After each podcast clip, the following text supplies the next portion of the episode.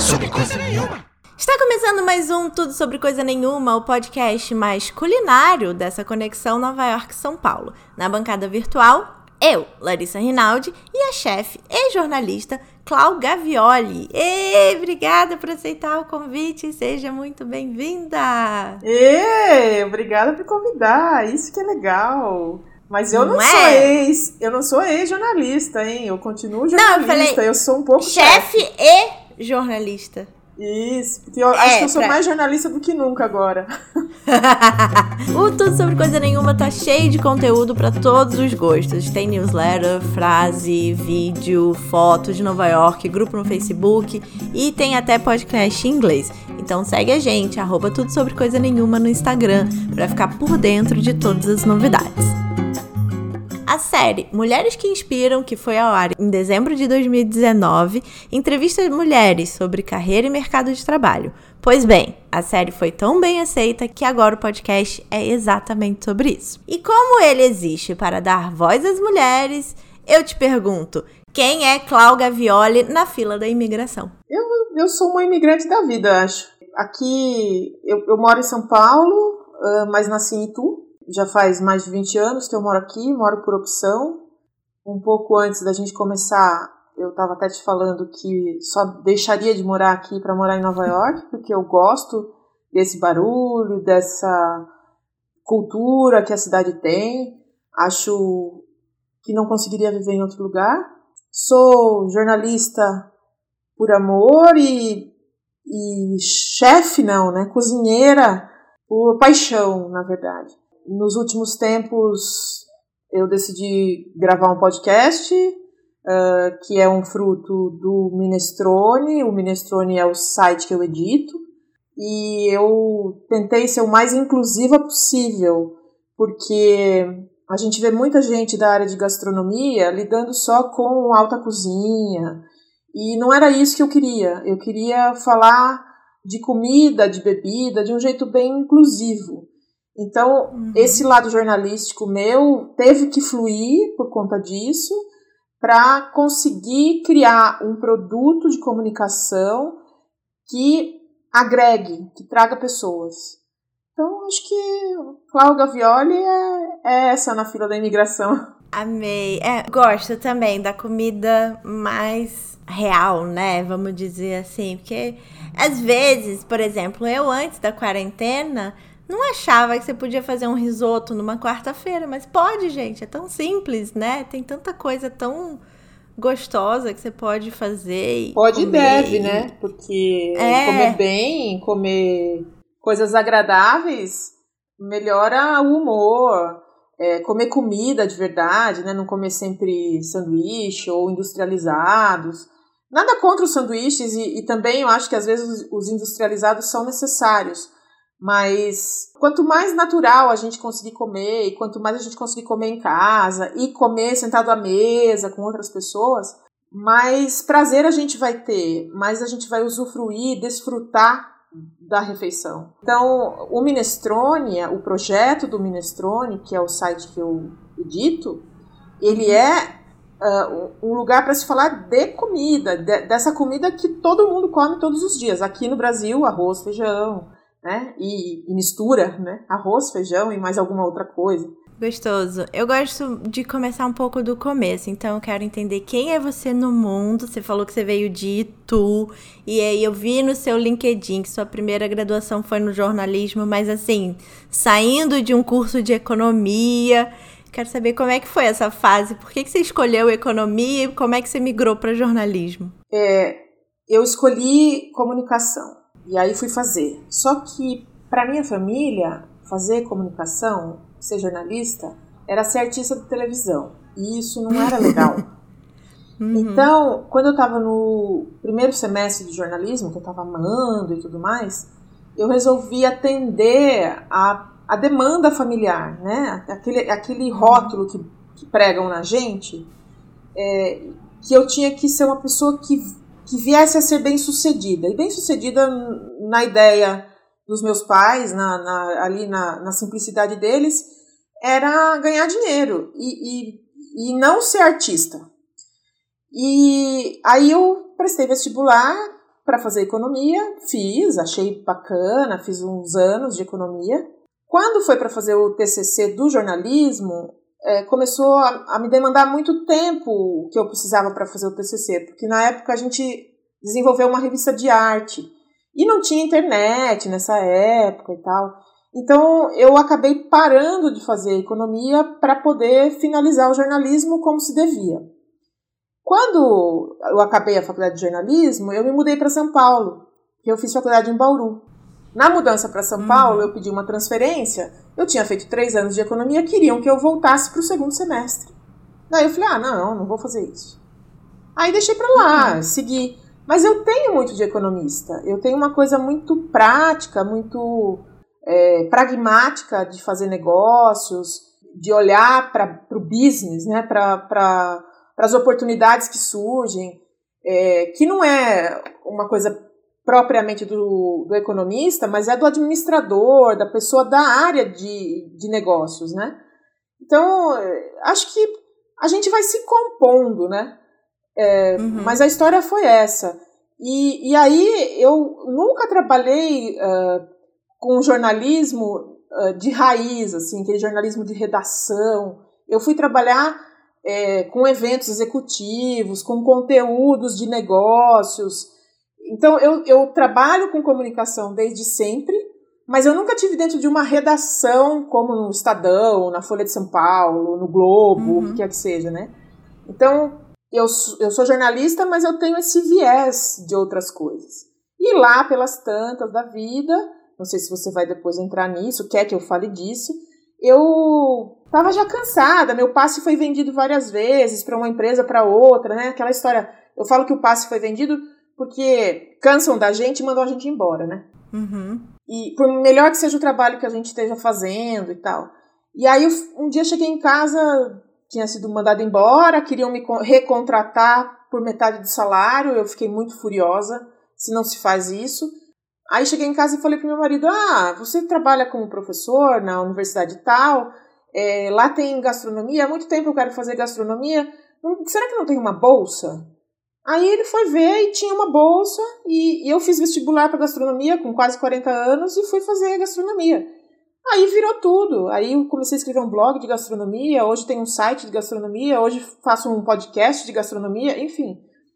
Juntei de novo as coisas todas. Que sensacional! É, não sabia, eu não, não tinha linkado essa parte da história. É porque também não tá escrito, né? Mas essa parte que você falou. Agora também não quero mais. Eu ia comentar um pouco assim, para o desespero dos seus pais, né? Que você não foi trabalhar no Estadão, no, na Folha de São Paulo ou outra coisa do tipo, porque já era jornalista e ainda foi viver fazendo de frila e outras coisas. Olha só, Larissa, você está falando de uma coisa para desespero dos meus pais. É, hoje meu pai não é mais vivo, minha mãe continua minha fiel escudeira, mas até agora, desde 2014 que eu estou nesse mundo da gastronomia, de vez em quando minha mãe me pergunta: você não vai voltar a trabalhar, não? eu entendo, eu entendo. A minha mãe é igual. é, e eu trabalho muito, né? Só que eu não trabalho por aquele dinheiro que eu trabalhava antes, né? É, uhum. São relações diferentes. E hoje eu sou muito mais feliz. Uh, logo que eu comecei a lidar com esse lance de, de gastronomia, eu criei um negócio que chamava Kit Comidinhas. E, e aí umas pessoas me descobriram, aí, aí uma amiga, uma, uma amiga de longa data, morava em Londres, e era dia das mães, perto do dia das mães. Aí ela me escreve e diz assim: será que você pode entregar pelo kit comidinhas um presente para minha mãe lá na casa dela? Eu falei: posso, né? Me fala o que você quer. Ai, sei lá, faz uma caixa de doces, o que quer que seja. Bom, lá fiz eu uma caixa, um, um presente barato, não era nada, ó, assim. Uhum. E fui levar para a mãe dela no dia das mães. Toquei a campainha Falei, dona Esther, olha, a Kelly mandou isso aqui de Londres para a senhora tal. A mulher me olhou com uma emoção de um tamanho que eu nunca, nunca tinha sentido na minha vida profissional, sabe? Então, super vale a pena você fazer o que você gosta. Só que dói, né? Também tem o outro lado. É, é porque eu acho que muitas famílias a gente não é muito treinado, né? Vamos dizer assim, para ser empreendedor, né? Empresário no Brasil é uma coisa horrível, você só vai pagar imposto, não sei o quê. E tem, enfim, tem seus lados bons e seus lados ruins. Eu vou perguntar sobre, sobre a editoria do Minestrone. Primeiro eu quero que você explique o que significa a palavra, porque eu achei o máximo, que é um portal de gastronomia onde cabe de tudo, como você diz. Então eu quero saber qual é o seu trabalho no site, como funciona.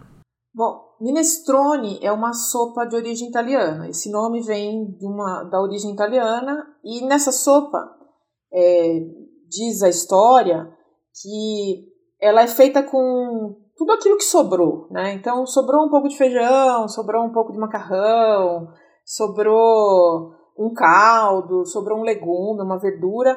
Você bota tudo na panela, aumenta com água, né? E faz um caldo e vira um minestrone. O minestrone se põe tudo ali dentro. O, a concepção do site, o nome do site, Minestrone, é, foi feita a partir disso, dessa ideia de que cabe tudo. Só que cabe tudo no sentido de gastronomia. Então cabe é, drink, cabe falar de ingrediente, cabe falar de livro, de é, revista, de artigo, ou seja, tudo que se refere ao mundo da comida, da bebida e da mesa cabe ali dentro, né? Como na sopa. Outra definição que eu dou, você me perguntou qual é a minha atividade minestrone, é, uhum. é tudo. eu, eu assumi espucana, né? Eu sou um exército de um homem só. Mas esse exército de um homem só tem inúmeros contatos. E eu não tenho nenhum pudor de bater na porta e pedir para as pessoas: Olha, será que você pode me dar uma entrevista sobre tal assunto? Será que você tem como me ajudar escrevendo um texto assim? Será que. Ou seja, é, o não eu já tenho. Eu sempre parto do princípio de que eu estou fazendo uma coisa muito coração, com muita vontade, e que o outro lado vai ter algum benefício ao ter a visibilidade que eu posso oferecer para ele. É, claro. Existem pessoas que acham o Minestrone é pequeno, o Minestrone não é uma plataforma que todo mundo acessa, assim, que tem milhares de acessos por dia e tal. Então tem gente que fala, não, não, olha, não, não quero participar disso não. Às vezes eu fico um pouco chateada, né? Porque eu falo, poxa, mas é feito com tanto amor, né? Mas eu também entendo, porque tem gente que está num outro patamar, né? Que tem uma, uma visibilidade, tem um, um, uma, um reconhecimento de mercado, e que não vai se aliar a quem está no começo. Não, não é assim que eu vejo, né, que eu gostaria uhum. que as pessoas procedessem, mas eu entendo quem faz isso. Agora, também tem muita gente que está no topo que fala: não, vamos lá, vamos fazer, vamos acontecer. Tem muita gente muito boa fazendo coisas legais, sabe? Uhum. E, e, uhum. e, abrindo a porta. Então, uh, o Minestrone sendo inclusivo, inclui essas pessoas e eu me incluo num monte de coisa. Com o tempo, eu sei que vai crescer como negócio, eu sei que vai oferecer conteúdo de boa, de boa qualidade para as pessoas. Vem oferecendo, né? O podcast, por exemplo, uhum. quando começou em setembro do ano passado, é, eu não tinha noção de que ele ia ser ouvido do jeito que ele é. No outro dia eu recebi um telefonema e era um, um cara que mora no Vale do Silício e ele falou para mim: Olha, eu estava olhando no, na avaliação lá no Chartable, que dá o ranqueamento dos sites relacionados a food no Brasil, e uhum. o seu é o uhum. décimo primeiro. Nossa, eu tomei oh, um choque, assim, sabe? Tomei um choque mesmo, porque eu só olhava aqueles numerozinhos ali do Spotify, né? E, uhum. e, e para mim, eu tava ali, duas mil, três mil pessoas e tal. Quando o cara me falou isso, eu falei, uau, olha, eu tô ficando famosa. Mas também se não ficar famosa não tem problema, não, isso não é a questão. Eu estou fazendo hoje um assunto que eu gosto, eu estou trabalhando com pessoas muito interessantes, eu entrevisto gente muito interessante.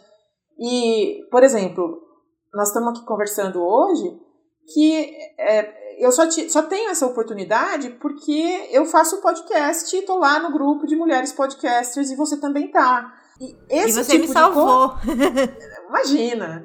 esse tipo de coisa, esse tipo de oportunidade só acontece na vida da gente se a gente dá abertura para acontecer. Senão não acontece. É verdade. Mas eu, eu sou o exército história... de um homem. Desculpa. Pode falar, pode falar. Não, mas eu sou o exército de um homem só no Minestrone. Quem quiser contribuir, pode contribuir, eu aceito. Amo. Posso contar uma história muito rapidinha? Eu também passando por. Eu tinha uma co-host nesse podcast até o começo da pandemia, que começou a não dar para ela, né, mais. E aí eu falei, gente, agora não quero acabar com o podcast. E daí eu transformei ele num podcast de entrevistas. E aí eu fui saindo da minha bolha das pessoas que eram minhas amigas só, né, e comecei a convidar pessoas diferentes. E eu tenho um podcast em inglês que é super pequenininho, tipo, tem dois episódios. E aí, no mesmo dia, eu mandei um convite para uma autora aqui, americana, que eu li o livro, indiquei na newsletter, adorei o livro dela e tal. E mandei o convite para umas pessoas no Brasil. No mesmo dia, sendo que no meu podcast português eu tenho mais de 60 episódios e no inglês tem dois. A autora americana me respondeu na hora, falando, claro, vamos aí. E alguns brasileiros não me responderam até hoje, assim, sabe? E eu fiquei um pouco intrigada, assim, com essa, essa coisa da cultura, sabe? Eu acho que tem uma coisa aqui que todo mundo é meio empreendedor, então eles estão sempre, da maneira deles, apoiando quem é pequeno também. Bom, não sei, foi só um comentário porque você falou sobre não, eu, eu te entendo. ficar chateada, eu... assim. Porque eu entendo que eu fiquei também. É, acho que é isso mesmo que acontece. Acho que tem uma coisa é, de algumas pessoas não se lembrarem que talvez elas já foram pequenas, que, que elas podem ficar sem trabalho, né? Mas tudo Sim. bem, cada um, é, cada um tem uma história, né? Cada um tem um momento de vida. Às vezes também as pessoas não respondem, Exato. não é por mal, é porque uhum. elas estão fazendo outra coisa mesmo. E tudo bem, tá tudo certo. Ah, mas eu guardo um pouquinho de rancor. Pronto, falei. Bom, vamos voltar aqui para a culinária, que é mais agradável. Você está organizando uma campanha para marmita solidária para o Instituto de Pesquisa da Cozinha e da Cultura Brasileira, que, por exemplo, eu não conhecia. Então, eu queria saber como é o trabalho deles e como é a marmita solidária. Nesse momento de pandemia, Aqui em São Paulo, com a quantidade de moradores de rua que nós temos, tem muita gente que está passando necessidade. E esse grupo do IPCB é liderado por um colega uh, do. Quando eu fiz mestrado, ele fazia doutorado na mesma escola que eu, na, na Imbi Morumbi, em escola de hospitalidade. E eu conheci, me tornei amiga dele, é o professor Dr. Ricardo Frugoli. O Ricardo, ele faz muitos projetos relacionados à culinária solidária, à cozinha solidária. Quando começou a pandemia e ele viu a situação das, das pessoas de rua, ele decidiu que ele ia dar comida para essas pessoas. Só que o Ricardo, ele jamais vai fazer uma comidinha, ele sempre vai fazer a comida. Então, ele oferece todos os dias é, cerca de 80 refeições que vão numa marmita, é, uhum. num isopor, né, num marmitex, quentinho, na hora do almoço, para mão das pessoas que estão em situação de rua. Segundo ele, agora que já, já foi, já faz mais de 90 dias que eles distribuem a, a comida, uhum. hoje ele já tem os clientes fixos, né? Ele já tem uhum. ali as pessoas, os pontos que ele, que sabem que é ponto de distribuição da comida, né? Mas no começo eles estavam patinando com. Eh, mesmo os moradores de rua não sabiam, e eles também não sabiam, não tinham um mapeamento claro do que, que eram, de quem eram os moradores de rua. Uhum. Se você frequentar, passar todos os dias em determinados lugares, você passa a conhecer, porque eles são realmente. Eles moram naquele lugar. Não é que eles moram uhum. hoje aqui e amanhã lá. Uhum. E esse projeto do Ricardo, eles começaram bancando, ele e o marido, começaram bancando tudo. Daí eles, eles também têm uma rede grande de, de contatos, eles conseguiram vários voluntários. E chegou uma hora que eles estão afogados com grana, porque não há dinheiro que chega nessa história, né? Porque as pessoas uhum. continuam tendo fome no dia seguinte. Aí a uhum. semana passada, ele falou comigo, um dia, a gente estava conversando sobre outra coisa, ele falou: pô, tô com uma dívida no açougue que não tá brincadeira, não tá me deixando dormir. Daí eu falei para ele, mas de quanto que é a dívida, né? Daí ele falou assim, não, não é nenhuma coisa absurda, tal. Eu falei, então vamos fazer uma campanha.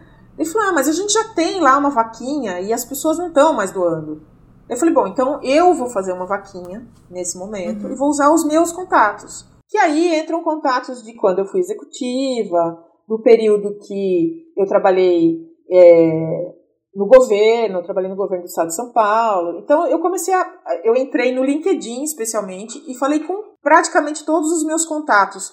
Tem alguns contatos do LinkedIn que não são muito próximos, mas aquelas pessoas que de fato eu conhecia bem, eu entrei e disse: Olha, tô com saudade, mas hoje estou escrevendo que preciso de dinheiro para esse projeto. E botei lá no Minestrone, não é um esforço hercúleo fazer isso, é uma coisa que todo mundo pode fazer. É fácil criar uma vaquinha e o dinheiro vai direto para eles, assim. As marmitas são lindas, dá super vontade de comer, assim, porque é um pratão, chega a ter marmita que tem até quase 600 gramas, então é uma refeição que dá para o dia inteiro para a pessoa, uhum. né?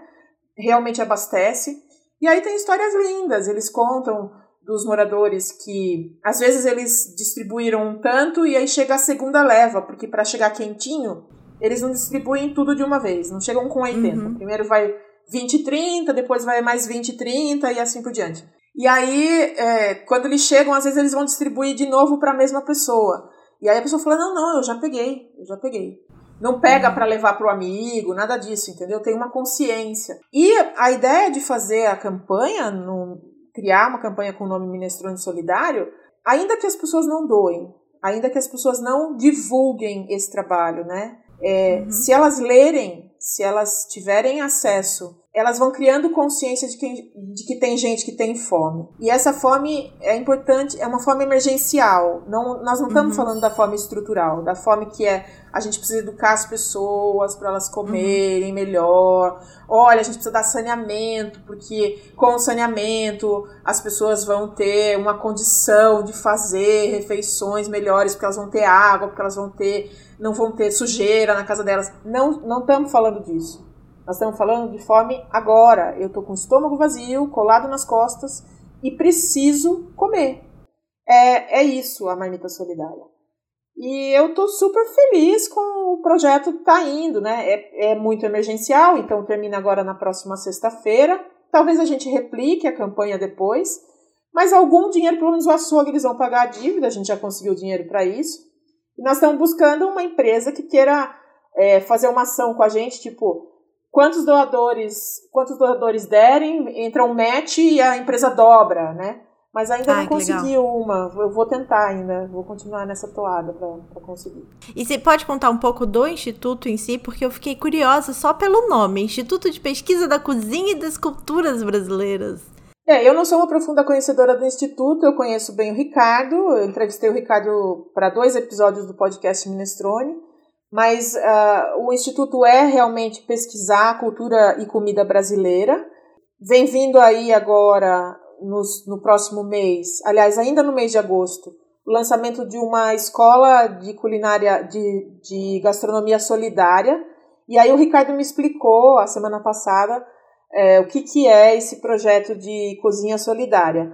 É, o projeto de escola de culinária solidária, melhor dizendo, é para educar pessoas uh, no uso de técnicas culinárias, é, no, em como se serve, ou seja, dá uma formação uh, de escola de gastronomia, mas para uh, que os, os meninos uh, pobres, carentes, vulneráveis, possam trabalhar também em prol de outros vulneráveis. Então, os projetos são sempre voltados à, à, à questão da vulnerabilidade das pessoas. É, Nossa, fora isso, eles têm um projeto todos os anos lá no IPCB, uh, é, acolhe peregrinos no Círio de Nazaré. O Círio de Nazaré é uma festa imensa que acontece no mês de outubro, no Pará, né, em Belém, é, e movimenta milho milhões de pessoas uh, na cidade de Belém. E esses peregrinos, eles, eles vêm em procissão, né? eles vêm caminhando a pé. Então, eles precisam ser acolhidos. Em algum momento, eles precisam ter água no meio do caminho, eles precisam ter alguma refeição, ter frutas, porque eles precisam é, ir se abastecendo para conseguirem chegar até a, a, a, o lugar onde tem a procissão final né, da Nossa Senhora de Nazaré. E o pessoal lá do Ricardo, do IPCB, é, faz um projeto, lidera um monte de gente voluntária que vai lá para acolher esses peregrinos. Então é um projeto super bonito também. Fora isso, é, eles têm um projeto em Brasília, eles, eles têm escola de culinária, eles têm um monte de coisa. É isso. Que legal. E você escreve também sobre isso e fala no podcast do Minestrone sobre esses incentivos. O podcast encontra no site mesmo. O podcast Minestrone você encontra no site. Agora, veja só, esse é um dos assuntos, uma das notícias que está lá no. Essa é uma das notícias uhum. que está lá no site. Mas eu, em geral, não escrevo nada para eles, não. Eu sou. Eu só fiz essa campanha mesmo porque eu me senti envolvida. Senti que era, que era necessário ajudar pontualmente. Não, eu tava falando sobre a editoria do, do site mesmo, que você compartilha essas. Eu acho maravilhoso essa, essa iniciativa e essas notícias, coisas como o instituto que eu não sabia que existia, por exemplo. E eu gosto muito de comida. Inclusive, tá me dando muita vontade de comer arroz com feijão, que eu já não como faz um tempo. Você falou que você foi fazer gastronomia na universidade lá com 40 anos. Eu quero saber como foi a formação, a sua formação na área, né? Você já foi trabalhar com gastronomia? Você já foi criar um blog? Você... Como foi a sua história? Eu. Minha formação foi bem não fui, eu não fui para a melhor escola de gastronomia que tem no Brasil, né? Não fui uhum. para nenhuma das cinco melhores. Eu uhum. fui para uma escola de gastronomia que era que dava para eu fazer naquele momento, porque eu era bolsista. E é uma escola que, que não tem, assim, uma, uma formação é, sofisticada. Mas é, eu sou uma viajante, eu e meu marido a gente gosta muito de viajar, a gente fez muitas viagens para muitos lugares, em muitos, assim, no mundo inteiro. É, a gente viaja pelo Brasil, viaja pelo interior de São Paulo, viaja pela Europa, viaja pela, por onde der, né? Uhum. É, para o resto da América, enfim. E, e a gente sempre viaja e acaba, como eu gosto de gastronomia, sempre acaba comendo em lugares interessantes, pesquisando um pouco da, da culinária. Então, eu acho que essa minha história de viagens, ela me ajudou muito e também todas as leituras, né? A, minha vontade uh, de trabalhar com gastronomia uh, foi teve uma contribuição desse meu lado estudioso. Eu sou uma pessoa que estuda muito. Eu nunca nunca parei de estudar. É, eu fiz economia e jornalismo, depois eu fiz uma pós, um MBA em marketing, depois eu fiz uma especialização que era chamada diplomacia econômica, que eu fui estudar na Suíça e tal. Depois eu fiz um outro MBA da área de infraestrutura, porque eu trabalhava com petróleo, gás, energia, enfim, era esse o assunto que eu lidava. Depois eu fiz a escola de gastronomia, né? Fiz a universidade de gastronomia. Depois da universidade eu fiz mestrado em hospitalidade e agora eu estudo no Senac, eu estudo gastronomia, história e cultura. Então eu nunca paro de estudar. Aí a, a minha formação na área de gastronomia tem muito a ver com essa minha curiosidade, com esse meu lado estudioso muito mais do que uma, uma coisa formal, assim, é, de ir para uma, uma escola, é, sei lá, para uma Le Cordon Bleu, que seja, né? Não, mas no informal que é bom. Eu não sou essa, essa chefe de cozinha de alta gastronomia que, que desde, desde 14 anos sabe que vai ser cozinheiro, né?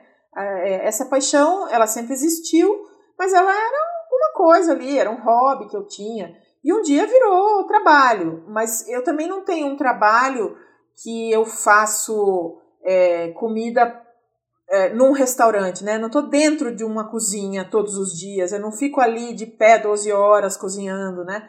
É, a minha história é muito diferente, é uma história muito mais voltada para a área de comunicação e gastronomia do que para a execução da gastronomia. Uhum. A gente conversou duas horas antes de gravar esse podcast, porque eu já falei aqui que você me salvou, e você citou algumas profissões do universo culinário, como ser chefe, editora de podcast, escrever matéria, ser sommelier, professora, etc. Você exerce todas elas? Todas essas profissões que eu falei? Não, não, não exerço todas elas, não. Quais é que, que você exerce? Quando você É, quando você falou uh, sobre o que a gente podia conversar e tal, que você falava sobre profissão, né? Aí uhum. eu fiquei pensando, quando a gente estuda alimentação, quando a gente estuda comida, a gente pode fazer muitas coisas. É, e às vezes um estudante de gastronomia ele não tem noção, ele acha que ele só pode ser chefe de cozinha, né? Que ainda que ele comece como um assistente dentro de uma cozinha, que no decorrer dos anos ele só vai chegar a ser é, um, um, Alex Atala da vida. E, e, e não, não é isso. Tem muita coisa para fazer, né? Você pode dar aula, você pode ser consultor, você pode ser especialista em determinado assunto na área de alimentação, você pode fazer antropologia, você pode estudar religiões e comida. Né? Então tem, tem é, é tão vasto, não acaba nunca. E talvez por isso que eu tenha criado o Minestrone com essa característica de ser um, um podcast inclusivo, porque sempre vai ter assunto. É, sempre é, é vai dar para conversar com alguém que faz alguma coisa diferente do, de todo mundo. Né? Você pode desde ser a, aquela pessoa que pega a receita do bolo da vovó e vende na esquina, até de fato ser um historiador da área de comida, né? um escritor da área de comida. É, é muito amplo. Eu, pessoalmente, trato jornalisticamente do, da, da, questão da comida, né? Eu, eu pesquiso para o podcast, eu pesquiso para as matérias que são escritas no site. E, e eu, eu já tive um projeto que agora está parado por conta da pandemia mesmo, por conta da, da quarentena, que se chamava Lá em Casa para Jantar, que eu é, desenvolvia um menu mensal, às vezes bimensal, e divulgava com um determinado valor. Aí as pessoas aderiam a esse menu, né? Então, é, duas entradas, um prato, dois pratos principais, tantas sobremesas, né? E, por exemplo, você faz um menu vamos supor, um menu de comida é, latina, né, uma de comida mexicana. E aí, o, uh, no dia, as pessoas vinham para a sala da minha casa, o projeto se chama uhum. Lá em Casa para Jantar, elas vinham para a sala da minha casa, eu fazia comida e ia explicando a história da comida para aquelas pessoas. Todo mundo sentado numa mesma mesa, o que faz com que exista uma integração, e aprendendo e comendo ali, sendo feliz naquele momento da comensalidade. Então, é, o meu envolvimento até hoje é esse. Aí, assim, eu tenho milhares de projetos porque eu adoro arte, então tô, agora estou montando uma exposição é, virtual de representação da comida é, na pintura em todos os tempos, né? Então, é, selecionando quadros de todos os tempos uh, com, com representações de comida, desde natureza morta, pratos eh, que, que são pintados, né, ou é, cenas de mesa, enfim. Eu estou fazendo uma curadoria para isso, que vai ser uma, uma exposição do Minestrone, mas é uma exposição virtual. Que massa! É, eu escrevo coluninhas aí para várias revistas, né? Às vezes me chamam. Agora eu estou escrevendo sobre mel numa revista de uma associação que chama Apacame, que é uma revista de mel. Então eu vou lá e escrevo, ah, olha, dá para fazer, usar mel na salada, dá para usar mel na como medicina, enfim. É amplo, mas no, no fundo eu continuo jornalista. Você continua escrevendo? É. Mas dá, dá pra. Imagino que quando você vai contar a história do Lá em Casa para Jantar, quando você vai contar a história dos pratos, você faz uma pauta jornalística, né? Meio entre aspas, assim, você faz toda uma pesquisa, mas você também realiza sua vontade de cozinha, né? Você consegue se dedicar e preparar e ter todo um tempo e, e tirar um pouco essa, seu, essa sua vontade de cozinhar da su, porque fica na sua casa, mas você convida pessoas que você não conhece. Então tira um pouco assim mata a vontade de cozinhar para fora. Sim, sem dúvida. É, inclusive, eu criei o projeto porque quando eu fui fazer gastronomia, é, como eu disse, eu já, já não era mais criança, né? E aí não fazia muito sentido eu ir fazer estágio num restaurante e ficar ali fazendo o que meninos de 17 anos fazem.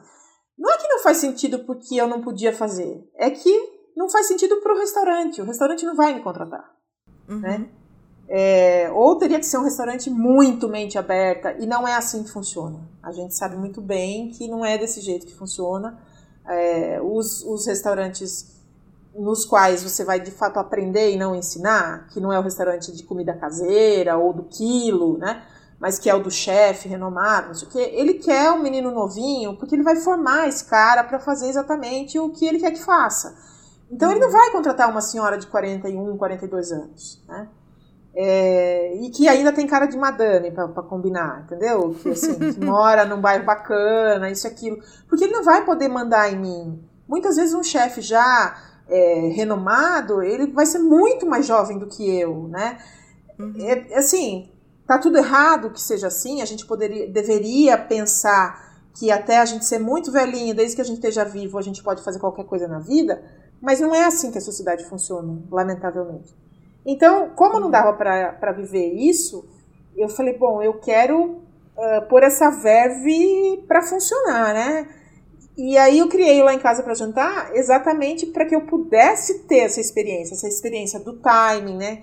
Você precisa servir um prato na sequência do outro, você precisa é, pensar na harmonização, você precisa pensar em como que você monta isso tudo, como é que você apresenta, né? É, o que, que combina com o que, é, em que horas do jantar, né?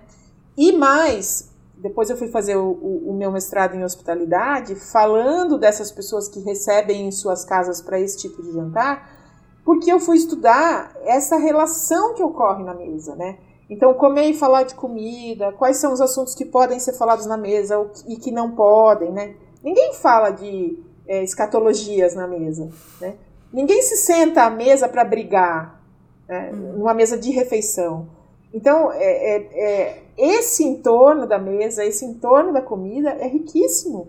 E, e foi um enorme prazer é, entrar nisso. Mas a ideia inicial era essa que você colocou: a de poder botar é, em prática uma coisa que eu não poderia fazer num restaurante. E eu não tinha grana para né? montar um restaurante também, né? que deve ser uma outra coisa bem difícil, né? E aí a gente vai também percebendo um pouco como aquela fome que você falou, que não é a fome urgente, é, mas a outra fome, a fome do básico, né? A gente tem, e mesmo assim, mesmo dentro dos nossos privilégios, a gente já precisa arrumar outras maneiras de conseguir realizar as nossas coisas e tem pessoas que não têm nem o privilégio de poder um dia escolher o que vai comer, por exemplo. Que é muito é. louco, né? O mundo é triste, realmente. Né, isso. É bem triste. É um mundo. Porque pra gente é muito normal. Ah, hoje eu vou comer alguma coisa que eu quero comer. Tem gente que não pode escolher. Ai, não sei, entrei nessa. Acho que eu tô emocionada aqui, porque eu acho que é muito. A gente tá vivendo uns tempos muito difíceis e tá cada vez pior, parece. Bom, você falou que você fez é, mestrado em marketing, em economia e comércio. Não, não economia não, em marketing, em comércio e hospitalidade. E você disse também que você traz muito dessa época para agora, assim. Algum momento você quis viver esse, esse sonho, não, né? Mas esse, essa vontade dos seus pais de se realizar como uma trabalhadora de outra área? Algum momento que eu digo depois da gastronomia, né? Ah, quando eu não tenho dinheiro para comprar a bolsa que eu quero, né? Eu, eu tenho vontade de voltar a ser executiva, né? Porque, é, como você disse, né? A gente tem o privilégio de escolher o que a gente come, eu moro muito bem, eu posso viajar, eu posso fazer um monte de coisas. Mas quando a gente, especialmente quando a gente é mulher, é libertária, é feminista, e a gente não quer, sob nenhuma hipótese, que alguém pense que a gente é dependente do marido, e nem a gente mesmo quer pensar isso da gente, uhum. é, se a gente não ganha dinheiro, a gente não compra a bolsa. Uhum. E, e assim, ah, as pessoas podem dizer, ah, mas isso é uma besteira. Não, isso é uma besteira desde que você opte por não fazer. Quando você quer fazer, né, que não é todo dia, e você não tem a grana, aí você pensa de novo, ah, putz, olha, eu devia ter feito medicina, né? Eu estaria ganhando dinheiro, né? Sim. Ou, ou eu deveria voltar a ser executiva, né? Mas, mas é só nessas horas, entendeu? Assim, não, é, não é nada que seja gritante, que não me deixe dormir, que não que afete a, a minha saúde mental, né? Porque às vezes a gente entra numa ansiedade, né? Não estou respondendo à expectativa que colocaram em cima de mim. E às vezes a expectativa é da gente mesmo, não é nem que alguém pôs em cima da gente. É a uhum. gente que assumiu o papel que contaram pra gente que a gente deveria ter. Mas a gente também pode falar não. E precisa falar não de vez em quando, né? De vez em quando a gente precisa radicalizar, assim, ó, sabe? É, eu, eu tinha um cabelão tingido, né? Gostava do meu cabelo. Mas assim, tem um momento que você fala, não, agora eu quero ser careca, eu quero ter o cabelo branco e tá tudo certo, entendeu? E é bom ser livre, né? Oh. Me conta uma coisa, no Minestrone, qual foi a história assim que mais te impactou e você falou, nossa, é isso mesmo, a gastronomia é esse mundo plural e eu amo demais. Foda-se a bolsa. Ah, foi o primeiro dia que a gente gravou o podcast, foi a gente convidou duas pessoas que conhecem muito bem o mundo da cachaça. É, eu mandei lá uma mensagem dizendo: Olha, gostaria que vocês participassem do podcast. E eles, talvez desatentos, não se ligaram, não foram procurar no Spotify o que, que era o podcast Minestrone, porque não existia, na verdade. Era o primeiro que eu ia gravar. E eu, as pessoas não me conheciam. Aí eles chegaram no estúdio, né? A gente recebeu e tal. E aí todo mundo tenso, né? Eu, eu, os do, eu e os outros dois apresentadores, o Fábio e o André, que estão sempre comigo, ou um ou outro, é, nós, assim, a gente na maior tensão. E aí os convidados viraram e disseram: Ah, então, mas é, quantas pessoas vocês já entrevistaram, né? E a gente: Não, vocês são os primeiros. Bom, aí os caras olharam para nós assim, tipo, ah, tá, né? Bom. Só que a gente ganhou nesse dia é, um gin produzido no Brasil uh, por um, um, dos convidados que estava lá. Aí a gente tomou um pouco de gin antes de começar a gravação e ficou todo mundo um pouco mais relaxado e tal. Quando terminou a gravação, é, foi lindo, assim, todo mundo se entendeu super bem e tal. Aí o Fábio olhou para mim, era ele que estava gravando comigo naquele dia. Ele olhou para mim e fez assim: "Foi lindo", né? Na boca pequena assim. Aquela emoção, aquele momento de, de ter arriscado trabalhar com gastronomia foi uh, o, o que eu mais me lembro. Agora, tem muitos outros que são muito gostosos, que são de grande aprendizado. Né? Quando você ouve alguém comentando sobre alguma matéria que você escreveu, é, já teve vezes assim de alguém encontrar minha mãe na feira lá em Itu e falar assim: Ah, olha, eu li a revista tal e tinha lá uma colunista, é a sua filha, né? É a Cláudia. Daí minha mãe, ah, é e tal. Então, assim, aí, aí vale a pena estar tá fazendo gastronomia, tá falando de gastronomia, entendeu? Mas é, acho que esse episódio uh, da gravação do primeiro episódio foi, foi muito impactante. Ai, que delícia. Me conta, agora eu quero saber. Você vai entrar numa saia justa. Qual é a sua comida favorita? Macarrão bolonhesa. Não é uma saia justa. Eu não, tenho isso muito não, claro. Você tem muito claro, assim? Muito claro, assim. É, eu, eu gosto de experimentar de tudo. Mas se tem alguma coisa que me faz feliz, é um pratão de macarrão feito com carne moída e molho, sabe? Assim, aquele. Aquele uhum. que não é, que a mãe faz, ou que você faz, que qualquer um faz, na verdade. Se entender um pouquinho de comida, de, de receita, faz, porque é só refogar uma carninha, botar um molinho ali e tal, e meter um macarrão lá dentro. Essa é a minha comida favorita. Se tiver vontade, né? Cozinha é muito vontade. Eu, eu passei, eu cozinhava assim, coisinhas. Eu, e daí na quarentena eu fiz torta, fiz pão, fiz uns macarrões, uns molhos de macarrão muito finos, sofisticados. Até, e eu não deixei a minha mulher chegar mais perto do, do, da cozinha. E aí hoje, quando eu não quero cozinhar e ela vai cozinhar, ela fala, eu não sei mais onde ficam as coisas. E a gente nunca mais comeu um macarrão à bolonhesa, só tem coisa chique nessa casa agora. Nossa, eu... que coisa deliciosa, né? É muito bom, mas poder voltar para macarrão à bolonhesa também é, uma, é um carinho para si mesmo. É, total, tá faltando um macarrão à bolonhesa nesta residência. Então, uma coisa que quando a gente é, gosta de cozinhar, quando a gente cozinha, qualquer coisa que a gente tenha vontade de comer é possível. Né? É, a menos que seja, sei lá, um caviar beluga que você só vai conseguir comprar em tal lugar. Mas é, eu, eu sou muito simples para comer, assim. Eu gosto de coisas muito simples. Eu gosto muito de goiabada, por exemplo. Eu gosto de bolo de vó. Eu gosto de, de bolo salgado, aqueles que você faz, tipo, mistura tudo no liquidificador, põe o recheio, põe no forno. Eu gosto dessas coisas. E eu, eu sou uma fazedora de saladas. Hum. Já dei vários cursos de salada, eu, eu gosto de fazer salada, eu, eu, eu crio muito em cima das folhas, dos, dos legumes, das verduras. É, mas eu sempre penso que qualquer coisa que eu queira comer, eu tenho o bom e o ruim, né? Que assim, o bom é que eu posso ir lá e fazer. O ruim é que eu vou lá, faço, como e engordo. eu acho que o ruim é que eu, eu posso ir lá e fazer. Porque às vezes, na quarentena principalmente, eu, eu, eu dei pra fazer. Não é nem coisas muito sofisticadas. Eu fiz pastel.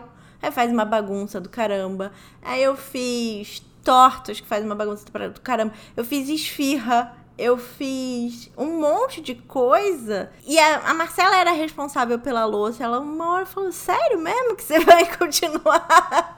Eu falei: Tô me divertindo, me deixa. Então, mas é, por que será, né, que a gente se digna fazer tanta sujeira para comer em 5 minutos, né? Porque no fundo ah, o é tempo que você bom. engole o alimento é 5, 10 minutos, né? Se você comer devagar, você vai gastar 15 minutos mastigando, né? Numa refeição, entendeu? Assim. Porque é, porque é um prazer, né? É um prazer enorme. Então, a hora que você vai comer, especialmente se você fez, se você sabe de onde veio e tal, é muito gostoso. Né? É muito eu, bom. Eu adoro. E, que bom que eu, você faz.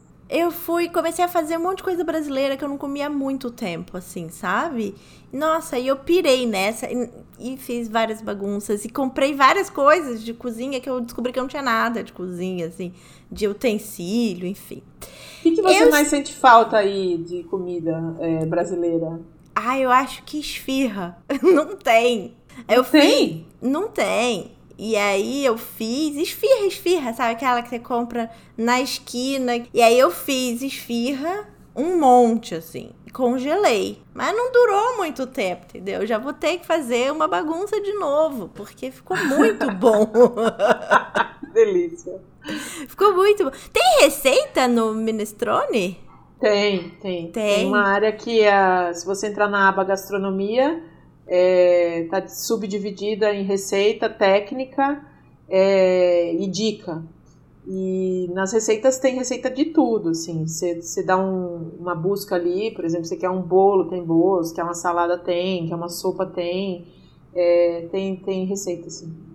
Ai, amei. Vou mandar minha receita do melhor feijão que eu fiz nessa quarentena para vocês. Manda que eu publico. eu tô me preparando pro final, então quero saber se você tem mais alguma coisa que você adoraria falar e eu não te perguntei. Não, não tenho. Eu adoraria falar que eu gostei muito de te conhecer, que você é uma fofa, Obrigada. que é uma delícia uh, estar no podcast de outra pessoa que não é o meu. Essa é, é a primeira vez? É a primeira vez que eu vou para um podcast de outra pessoa. Ah, é, já gravei muitos meus, fiz muitas entrevistas. E tá do outro lado, inclusive assim, a gente se falou antes, né? Eu, eu tô preocupada se, se não vai sair um som ruim, entendeu? Se não vai ficar ruim a gravação, porque a gente tá à distância e eu quero que tenha uma ótima qualidade para você, né? Porque eu sei o esforço que a gente faz para isso acontecer.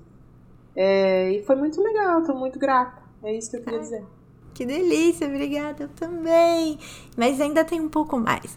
É, tem uma pergunta que eu faço para todas as minhas convidadas que eu digo que é uma é um momento de sabedoria que a gente deixa para as novas gerações, né? Então, a pergunta é: qual foi o melhor e o pior conselho profissional que você já ouviu? Eu acho que o Pior conselho profissional é aquele que eu não ouvi. Eu tinha lido que você talvez me perguntasse isso. Eu sou muito imperativa. Eu sou muito firme nas coisas que eu falo. Então, é, pouquíssimas eu não consegui lembrar de nenhuma vez que um chefe tenha me chamado e dito: olha, faz assim, faz assado. Nem, nem tão pouco meu pai e minha mãe, assim, nem meus tios, é, nem meus irmãos, é, nunca teve isso. Então, é, esse conselho é, para o fazer, eu acho que eu não tive. Os meus amigos também não fazem isso comigo. Eu acho que eu sou sempre a pessoa que dá o conselho, que, que, que dita a regra. Ruim isso, mas acho que, acho que é isso que acontece. Agora, é, o, o pior é esse que eu nunca escutei. O melhor, é, eu acho que, que eu ouvi uh, nas vezes que eu fui mandada embora, que eu fui demitida, que era toque a sua vida, né? Faça outra coisa. Talvez seja até uma voz interior que me, que me dissesse isso. Então, essa guinada que eu dei, né, de mudar de vida, de, de deixar de ter trabalho fixo para ser profissional liberal e não ganhar dinheiro por um tempo, é, foi uma decisão que veio talvez de algum ah, conselho que era outro, que era, ah, mas você é ótimo em qualquer coisa que você faz, vai dar certo, entendeu? É isso. Deu certo. Eu fiquei um pouco apreensiva quando você falou que você é a pessoa que dita as regras e eu tô aqui há 50 minutos dando a pauta para você responder. Tô, fiquei nervosa Mas eu tô adorando, aqui. adoro. tô adorando. Fiquei um pouco nervosa. Vamos pros quadros. Tem na Netflix? Tem na Netflix? É o quadro que a gente dá uma dica que pode ou não ter na Netflix. O que, que você vai indicar? Pode ser mais de uma também. Eu quero indicar é, uma série que está agora na Netflix disponível, uma série que foi gravada em 2019, é, que é prima do Chef's Table, é, uhum. é, que se chama Street Food. Uhum. É, essa série foi gravada na América Latina. Tem um episódio especificamente, eu acho, não tenho certeza, mas eu acho que é o primeiro episódio, que é sobre comida de rua em Buenos Aires. E é uma delícia esse episódio. Dá vontade de comer tudo que eles apresentam ali, dá vontade de ir para Buenos Aires ontem. é, então eu recomendo, acho que vale a pena assistir. E também, não tá no Netflix, tá na Amazon, no Prime, um, uma série também de gastronomia que é sobre a história da alimentação no Brasil. Ela é baseada na obra do Câmara Cascudo, gravada por uh, o diretor, é, acho que o nome dele, se não me engano, é Eugênio Pulpo, e é sobre. Uh, tem episódios sobre a cana, tem episódios sobre mandioca, tem sobre banana. É, cada um dos episódios é um aprendizado sobre o Brasil. Nesse, nesse seriado, acaba tendo vários conhecidos do meio da gastronomia e pessoas que não são nem tão conhecidas, mas que são historiadores, que levam a alimentação a sério. Então, vale a pena assistir para ter um conhecimento sobre comida brasileira. Para quem gosta, claro, porque é, a gente, eu tô aqui falando de um, de um gosto meu, né? Mas tem gente que fala, a minha irmã, se eu disser para ela, assista um negócio que diz respeito à gastronomia, ela sai correndo, né? Porque ela odeia. Então. Ai, mas eu gosto também de chamar a história da gastronomia no Brasil, é isso? Formação da culinária brasileira. É Formação isso. Formação da culinária brasileira. Na, eu vou botar. Eu vou botar também na, na descrição do episódio, também se alguém tiver dúvida. Eu posso te mandar o link depois. Eu e eu vou indicar a minha newsletter linda e maravilhosa que você pode assinar no link da bio do Instagram.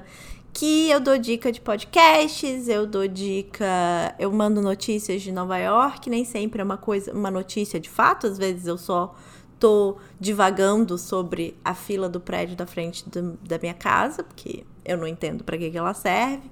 Eu dou umas filosofadas lá, eu falo de bastante, eu falo de livro, dou dica de livro. Então é uma newsletter muito legal e é super rapidinha e tá todo mundo amando e tá muito bonita também, além do conteúdo tá muito legal. Então eu indico a minha newsletter. Muito bom. Obrigada. Exaltando as Manas. Exaltando as Manas é o quadro que a gente exalta uma mulher ou mais incrível que faz a diferença na sua vida. Quem que você vai exaltar? Eu tenho mulheres maravilhosas na minha vida e eu vou exaltar uma que eu não conheço pessoalmente, mas que eu ando apaixonada pelo trabalho dela, que é a Aline Hack. A Aline é do Olhares Podcast. Eu, especialmente por um episódio do podcast que ela fez, que é o episódio número 65, que chama Café com Feminismo. A convidada dela no podcast é a Kelly Stein. A Kelly Stein grava um podcast chamado Cófia, que é um podcast sobre café. E nesse episódio, elas duas conversam uh, sobre a, a, condição da mulher uh, no mundo uh, dos cafeicultores brasileiros e tal. É, mas por que, que eu estou encantada com a Aline? Porque a Aline ela é muito disponível. É, todas as vezes que eu precisei de qualquer informação relacionada a podcasts, é, que eu procurei lá no grupo, a Aline sempre respondeu, sempre foi solícita. E aí descobri que ela tem uma voz linda, é, que o trabalho é super bonito, a finalização do podcast dela é linda. A, gente encontra todas as referências de tudo que é falado no podcast, que é uma coisa que eu ainda nunca não consegui fazer no meu podcast. Eu não tenho, eu só ponho as referências das dicas. Aí eu aprendi com ela que eu tenho que pôr todas as outras referências que foram faladas e tal. Então, é, exaltando as manas, hoje eu quero exaltar essa mana, Aline Hack. Eu nunca vi ela pessoalmente, mas eu, eu gosto muito do trabalho dela. É isso. Que legal! Eu também criei várias relações na quarentena que com pessoas que provavelmente eu nunca vou ver, mas que são pessoas incríveis e maravilhosas, como você, que eu vou exaltar hoje, Cláudia Violi, se disponibilizou para vir aqui nesse podcast, mas muito além disso, você, eu acho que a sua história inspira muitas mulheres de você, não naquele sentido de ser poliana, de ai, ah, fui demitida, mas a vida é linda, mas no sentido de calma. Dá para pensar em alternativas. Obrigada. E eu, e eu sou múltipla. Você, eu acho que falou aqui o quanto você é múltipla e o quanto esse poder está dentro de você e é único e te reverbera para outros lugares além do que você achava que estava preso. Né? Muito ah, Larissa, sua fofa, foi ótimo, adorei. Eu amei também, obrigada. Obrigada Beijo. você. Um beijo enorme. Até, até qualquer hora. Me conta até quando qualquer... for pro ar. Tá bom, vai sexta-feira. Beijo. Sobre coisa.